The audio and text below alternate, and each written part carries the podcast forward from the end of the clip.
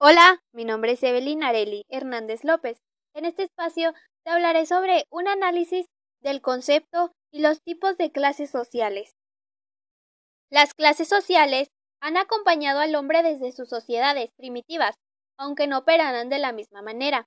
En la antigüedad existían estratos determinados, que por el nacimiento o por el resultado de guerras, por ejemplo, la nobleza y la esclavitud. Las clases sociales se distinguen de ciertas características específicas que definen su nivel y calidad de vida de cada individuo, ya que eso no nos define como personas.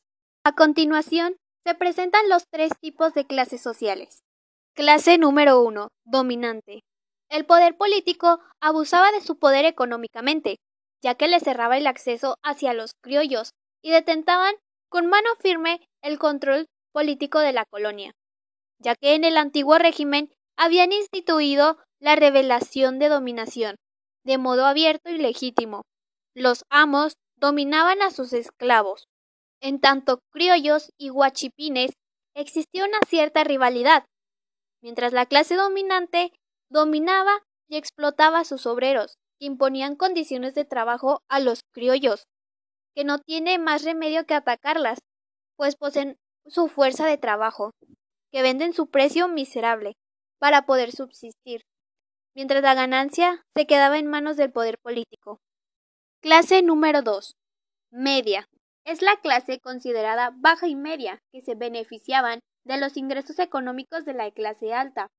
Surgió a mediados del siglo XVIII, ya que se desarrollaron nuevos trabajos y facilitó el ascenso social de algunos grupos. Precisamente uno de los rasgos principales de la clase media es que no es tan definida, especialmente si la comparamos con las dos restantes. La pobreza, la imposibilidad de protegerse de las inclemencias del tiempo y el hambre son características terribles de la clase baja. Clase número 3. Trabajadoras. Esta clase está constituido por indios y castas.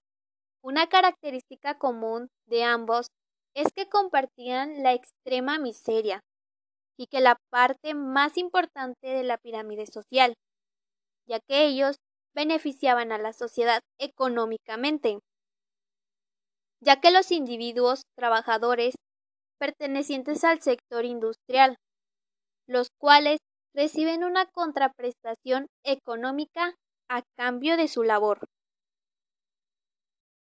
Esta clase está constituida por indios. Los indios es un grupo social muy reservado hacia las otras clases. Castas. Ellos sufrían un estigma y prohibiciones, tales como recibir órdenes sagradas, portar armas, usar oro, seda, mantos y perlas, etc. La diferencia de estos dos grupos eran es que los indios se dedicaban a la agricultura, minería y obrajes, y que tanto tenían la obligación de dar tributo personal, ya que eran sometidos a los abusos, desigualdades y explotación de los españoles. Los castas no, no podían desempeñar cargos públicos del gobierno, ya que trabajaban como comerciantes artesanales, capataces, sirvientes, etc.